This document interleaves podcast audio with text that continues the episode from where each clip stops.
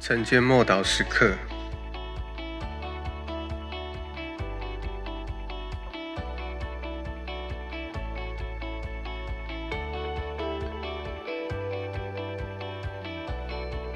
靠十字架夸胜。哥罗西书二章十五节，即将一切执政的、掌权的掳来，显明给众人看，就仗着十字架夸胜。死藏在罪的后头，我们灵魂的仇敌撒旦就藏在死的后面。他总是利用我们败坏的良心，因犯罪而害怕受谴责，以及害怕受惩罚以及死亡的心理，作为武器来控告折磨我们。在他的捆绑底下，没有平安，没有尊严，也没有爱。所以一听到他已经被打败了。真是一个天大的好消息！耶稣在十字架上死了，使他的武器、仇敌的武器被完全的解除，使仇敌跟他的手下被公开游街示众。耶稣已经在灵界里面取得全部的胜利，并且把仇敌撒旦击败，公开示众。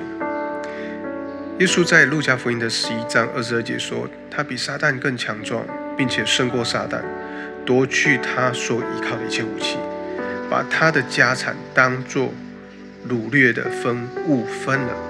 仇敌已经一败涂地了，但这并不表示他将不复存在，也不表示他不再攻击、欺骗或引诱我们，使我们误入歧途，而是表示他已经没有各任何的武器。”他不再能够对我们予取予求，而且我们有信心的盾牌可以抵挡掉仇敌射来的火箭。他会朝我们射火箭，但我们有能力可以抵挡。虽然有试探，但如今我们不但有保护，而且具有克敌制胜的能力。耶稣在格格他山地已经大获全胜，彻底击毁了撒旦，使他大大受羞辱。耶稣永远都是得胜的平安之王，天上地下一切的能力都属乎他。我们要专注在他的得胜上，不要看观看仇敌射来的箭，我们就惧怕。要专注听耶稣的话，跟他的真道，并且拒绝仇敌一切的谎言。我们一起来祷告。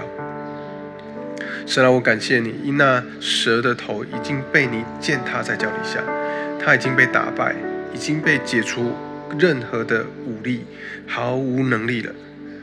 我感谢你，靠着耶稣，我已经脱离奴役的辖制，重获自由了。奉主耶稣基督的名祷告。